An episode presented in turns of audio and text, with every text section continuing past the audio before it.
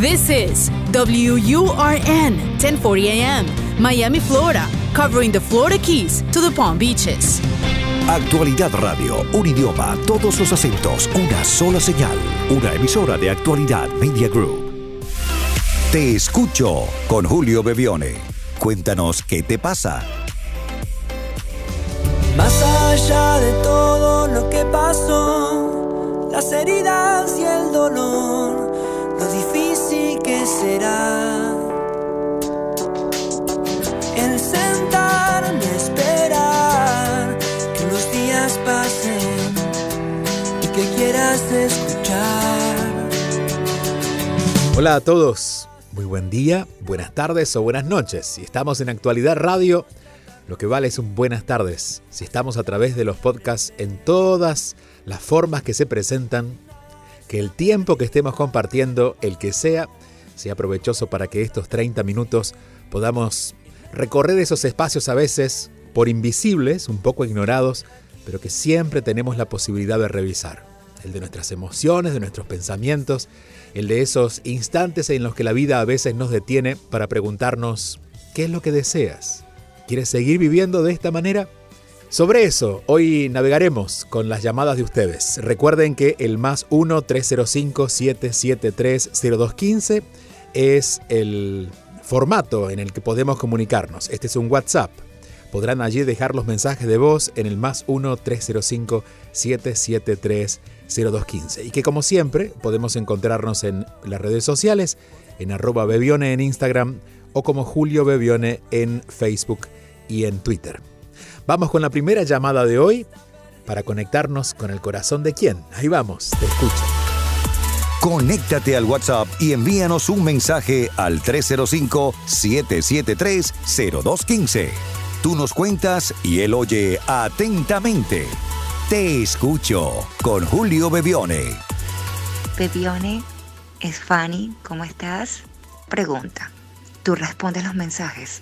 ¿Eres tú el que maneja tu cuenta en Instagram? Y manejas todos los mensajes que uno te puede enviar, inclusive en correo. Sabes, me estoy divorciando eh, y ha sido un proceso bien, bien duro para mí, de verdad. Me causa bastante tristeza porque, bueno, eh, no ha sido lo más... Mm, esta, experiencia, no ha sido lo más mm, gratificante, a pesar de que, bueno, estoy aprendiendo muchas cosas, pues mm, he descubierto muchas cosas en mí eh, y también en lo que era mi pareja. Y bueno, me siento un poco, no triste, sino susceptible, vulnerable. Me siento impotente, un poco de todo. Este, bueno, yo estoy aquí en Venezuela, eh, después de tener muchas cosas materiales, como siempre tú hablas, y después de conocer muchas cosas que no eran. Bueno, me estoy dando cuenta quién realmente soy yo y quién realmente es él. Me ha enseñado muchísimo, por supuesto, y no lo... No le deseo mal y reconozco muchas cosas y le doy muchas gracias por ser mi maestro. Pero bueno, no me ha tocado nada porque me casé con capitulaciones matrimoniales, me partió el teléfono. Eh, bueno, un proceso total, de verdad. Bueno, bebiones, sí, voy a tener comunicación contigo por esta vía, me encantaría escuchar tu voz. Mm, sé que este es un programa de radio y bueno, estoy en Venezuela, se complica un poco. A veces las comunicaciones acá por internet y aparte de eso no tengo un buen dispositivo ahorita en este momento porque el que tenía, bueno, realmente me lo partió y bueno, ya yo arreglaré todo pues. Te deseo muchas bendiciones, siento que te siento que te conozco desde hace tiempo, he tenido muchos sueños contigo. Bueno, yo creo que tú sabes quién soy. Eh, muchos besos. Eh, bueno, me encanta escucharte. Chao. Muchas gracias, querida Fanny. Eh, tres cosas. Primero, si bien tengo ayuda en las redes sociales, sería imposible pensar que podría dedicar mi vida solo a subir material en redes sociales y contestar todo lo que escriben, porque si no, no podría escribir libros, no podría tener vida, no podría ni respirar, porque estaría directamente dedicado a eso. Entonces, a ver, eh, no hay nadie que conteste mensajes por mí si esa es la respuesta. No hay nadie que conteste comentarios por mí si esa es la pregunta. De todas maneras, sí tengo ayuda. No puedo contestar todos los mensajes y tampoco puedo responder todos los correos, simplemente por una cuestión de tiempo. Ponernos al servicio de muchos implica poder atender a pocos, al menos personalmente. Por eso elijo este programa de radio, por eso, elijo los libros, por eso elijo las redes sociales, para poder expandir de alguna manera lo que tengo para decir, ya que no se puede atender humanamente y responsablemente a más de algunas personas por día. Lo segundo es enviarte un fuerte abrazo hasta Venezuela y agradecer a todas las personas que en Venezuela, a pesar de las dificultades cotidianas que no son pocas, eligen conectarse con este espacio. La forma que se presenten, digo porque a veces no es un divorcio como tal, sino alejarnos de alguna situación eh, inconveniente para nuestra vida, que también es una forma de divorcio, siempre está creando a partir de eso un nuevo orden en nuestra vida, un orden que como tú dices se parece más a nosotros, en el que recuperamos de alguna manera el poder que hemos puesto en algo o en alguien.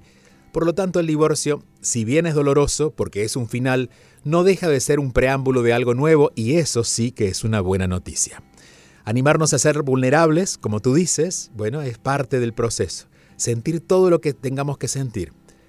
He escuchado muchas veces personas que dicen, no, a mí no me pasa nada, y si me pasa, me ocupo de otra cosa. No, es importante sentir todo lo que tengamos que sentir. Ser vulnerables nos permite ir haciendo una limpieza interna de expectativas no cumplidas, de cosas que no nos gustaron y quedan en forma de rencor, y hay que darle un tiempo y la vulnerabilidad es la que nos ayuda a que eso ocurra. Hay otra palabra que tú das y es impotente. Y es cierto, sí, es como que dejamos que en, este, en, ese, en, ese, en esa transición, en ese momento, nuestro control no esté totalmente bajo nosotros, sino que sea el alma la que vaya poniendo ese orden en cómo las cosas van a ir acomodándose. Si nosotros hemos elegido esa persona y hemos decidido estar en esa relación, seguramente no estábamos eh, situados o sentados en nuestra mayor sabiduría para tomar la mejor decisión posible. Y el alma dice, déjame entrar a tu vida y poner un poco de orden. Yo sé lo que realmente quieres y lo que no quieres. Hay cosas que no te animas y hay cosas que sí te animas, pero las que no te animas son las que debes transformar. Y por eso yo lo haré por ti. Por eso de alguna manera la vida se va se va poniendo patas arriba por un tiempo, pero lo que viene siempre va a ser mejor y siempre se va a, se va a parecer más a nosotros. Dejaremos de aparentar para empezar a ser, y eso es lo más valioso que nos puede pasar a los seres humanos. Por eso siempre recibamos la adversidad o un conflicto como el preámbulo de una buena noticia que está por llegar. Y mientras más nos enfoquemos en lo que está pasando desde ese lugar de optimismo o al menos de esperanza, les aseguro que vamos a acelerar los procesos para que lo que haya que concluir concluya y lo nuevo comience a aparecer. Te mando un fuerte abrazo, Fanny, hasta nuestra querida tierra venezolana y seguimos aquí escuchando los mensajes que ustedes nos han dejado. Te escucho. Sintonizas Te escucho con Julio Bebione. Hola Bebione, ¿cómo estás? Mi nombre es Alejandra. Bueno, te adoro y te sigo desde que empezaste, desde que estás en toda esta onda espiritual. Yo, quiero, yo tengo una pregunta ¿Por qué yo tengo 48 años? Porque me casé, me divorcié, tengo un hijo, tengo una vida exitosa, trabajo, o sea, todo bien. ¿Por qué sigo atrayendo hombres comprometidos, hombres menores que yo, que yo no los agarro?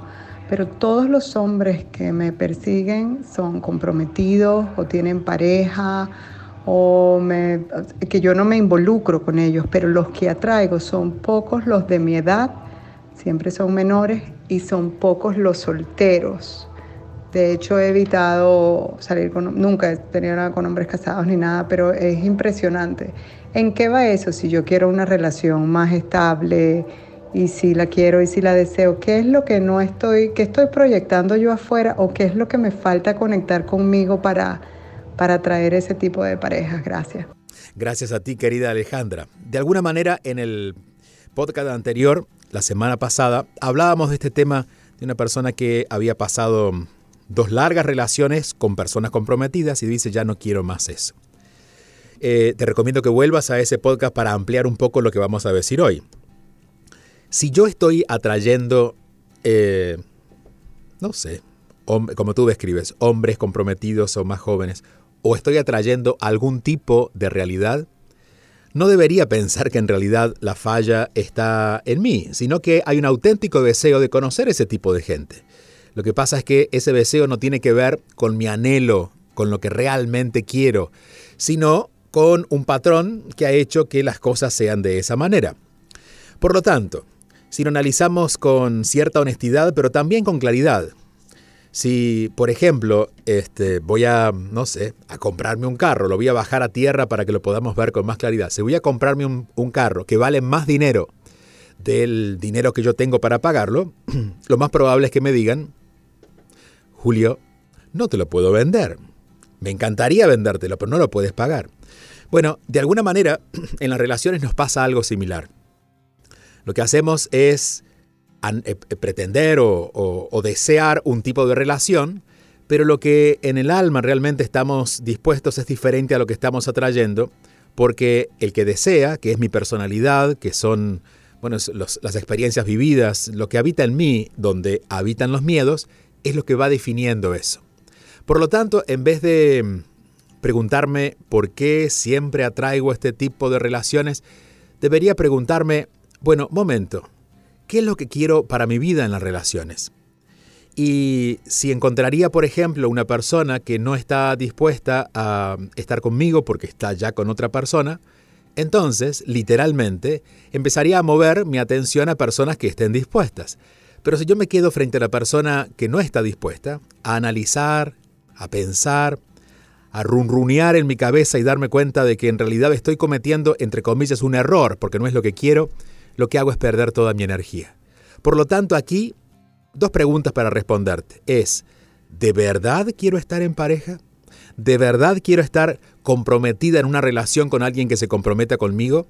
Y si es eso lo que quiero, entonces, ¿por qué mm, presumo, doy vueltas? ¿Por qué de alguna manera pongo mi atención en estas personas?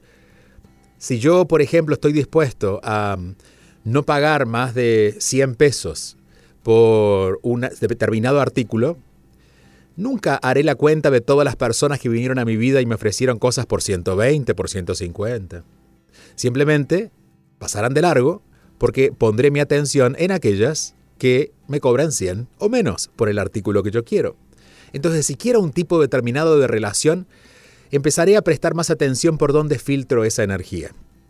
Sería quizás necesaria una larga conversación contigo para entender por qué hay un cierto temor a comprometerte en una relación de pareja que hace que la anheles, pero que tus deseos sean de alguna manera escaparles. Primero por bueno, porque tú calificas a las personas menores como alguien imposible, yo no lo haría, digo, en, las relaciones amorosas realmente no encuentro que la, diferencia de edad sea algo que evite la relación. Sí es algo que crea relaciones diferentes.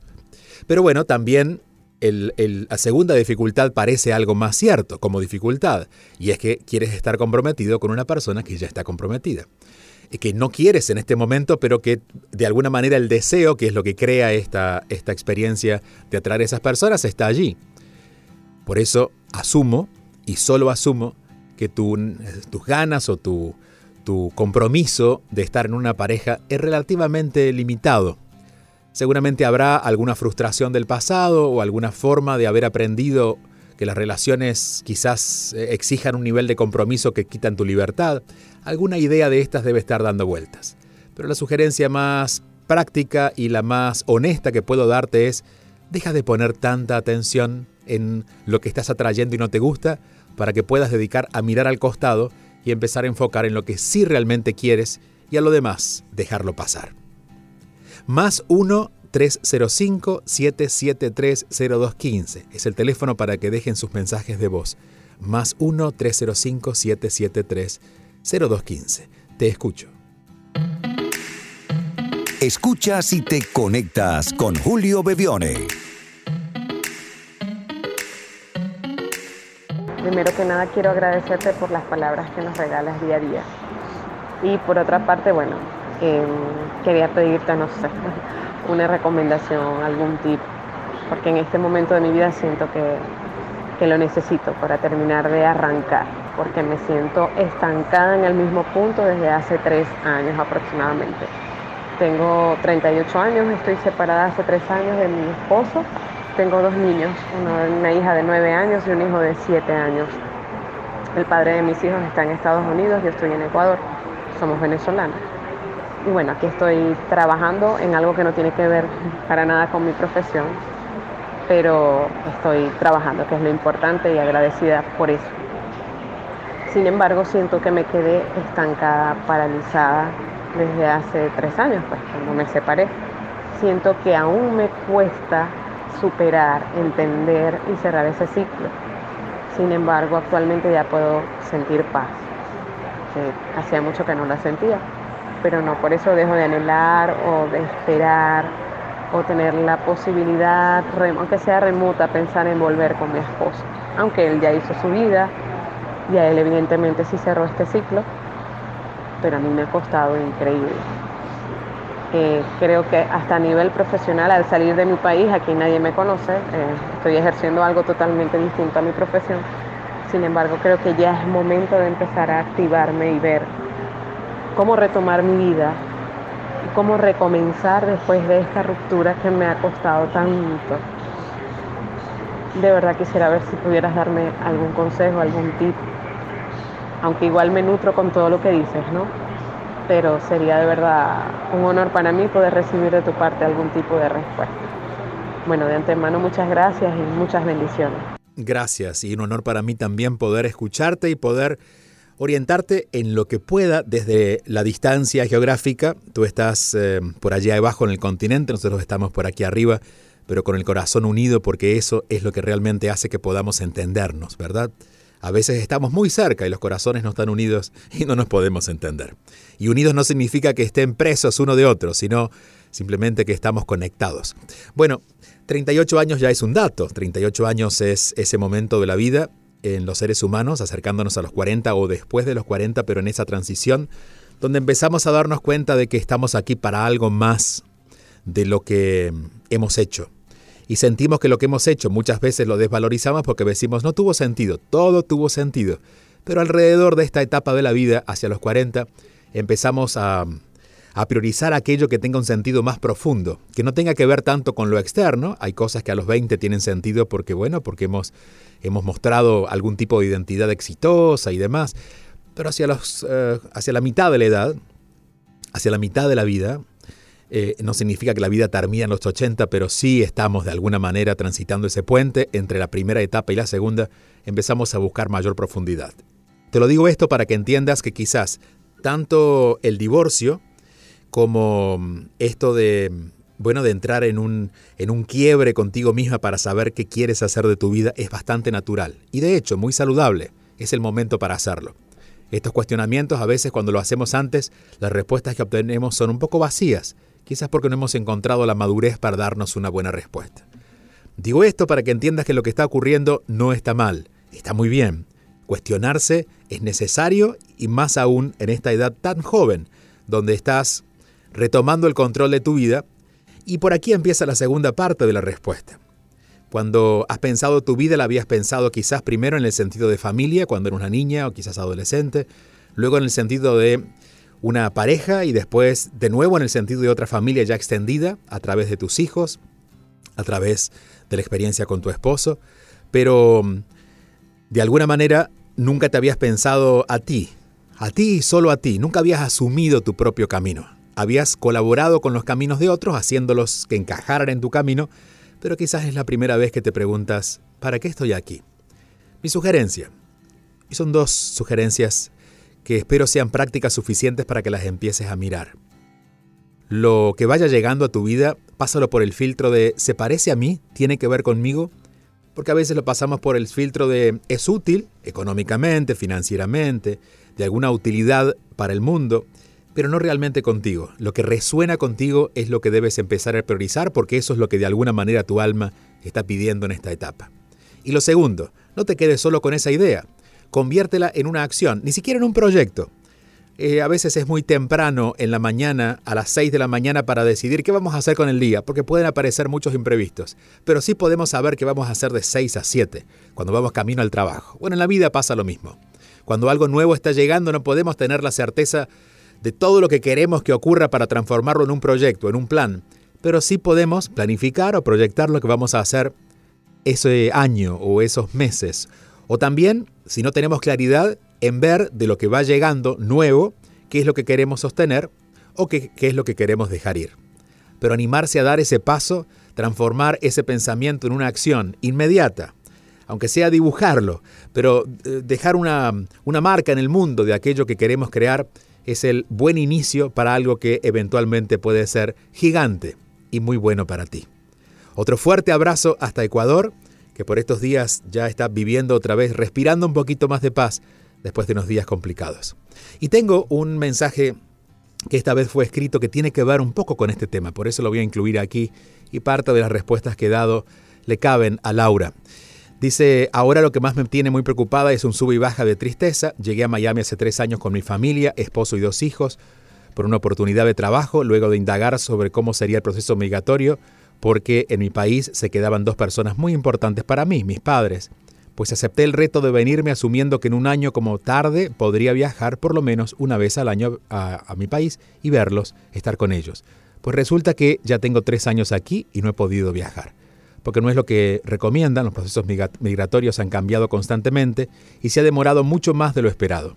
Y esta larga espera para mí ha sido una de las situaciones más duras para eh, llevarme adelante, ¿no? Como, como persona, adaptarme a ella pues debes conocer la situación de mi país y ellos siendo dos señores mayores, han sido muy complicado aceptar que ellos estén allá.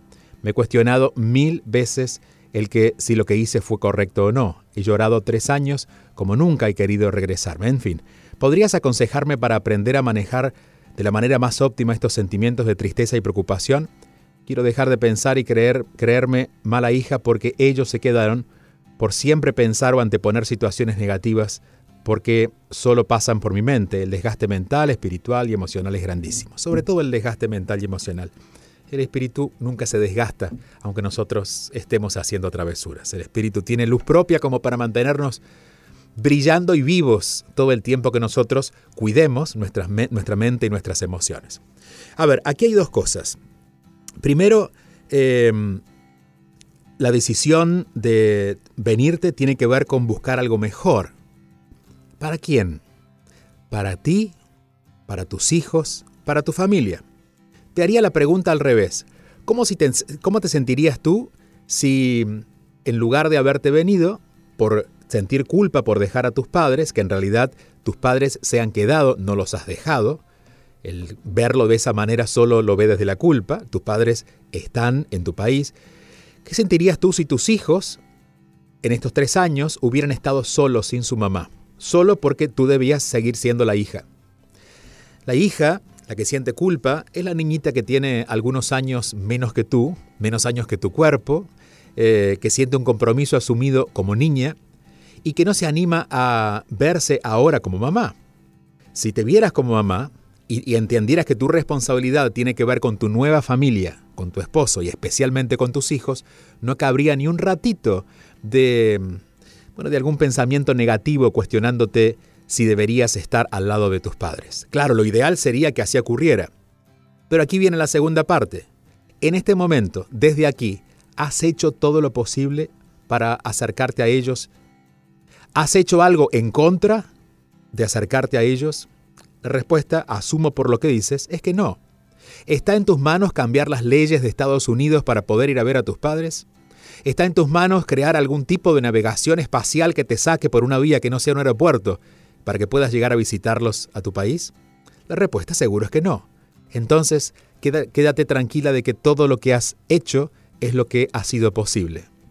Esta semana en una de mis intenciones en, las redes hablaba justamente de eso.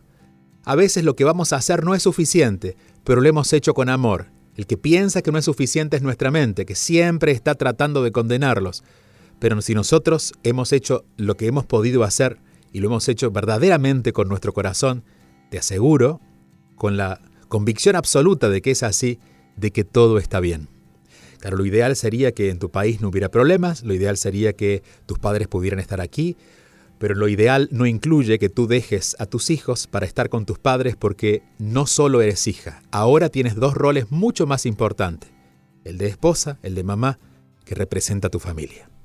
Te mando un fuerte abrazo Laura y a todas las personas que nos acompañan veo que el tema de los cambios sigue siendo el que más nos cuesta, desde los divorcios hasta migrar.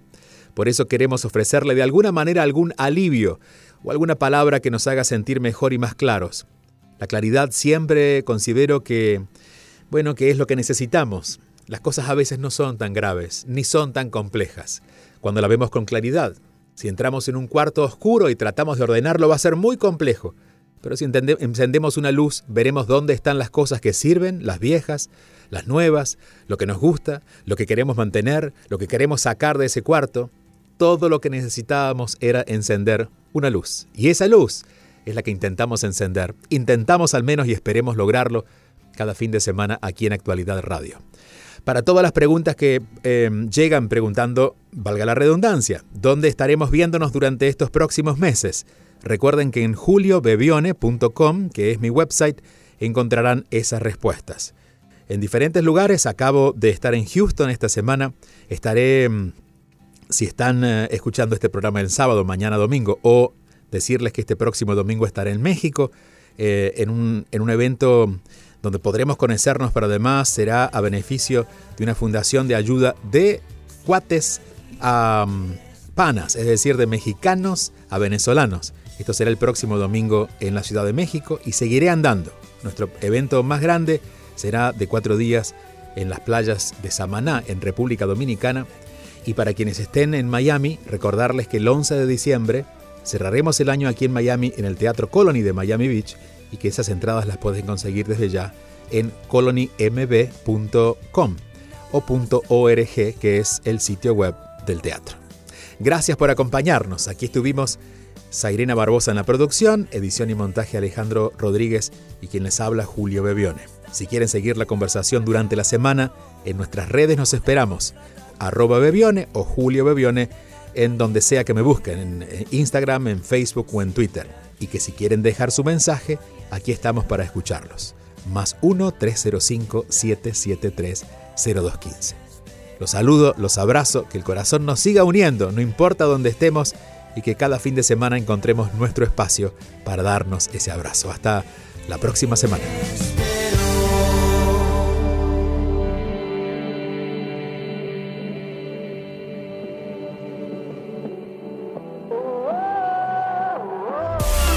Te escucho con Julio Bebione. Envía tu mensaje o video por WhatsApp al 305-773-0215 y cuéntanos qué te pasa.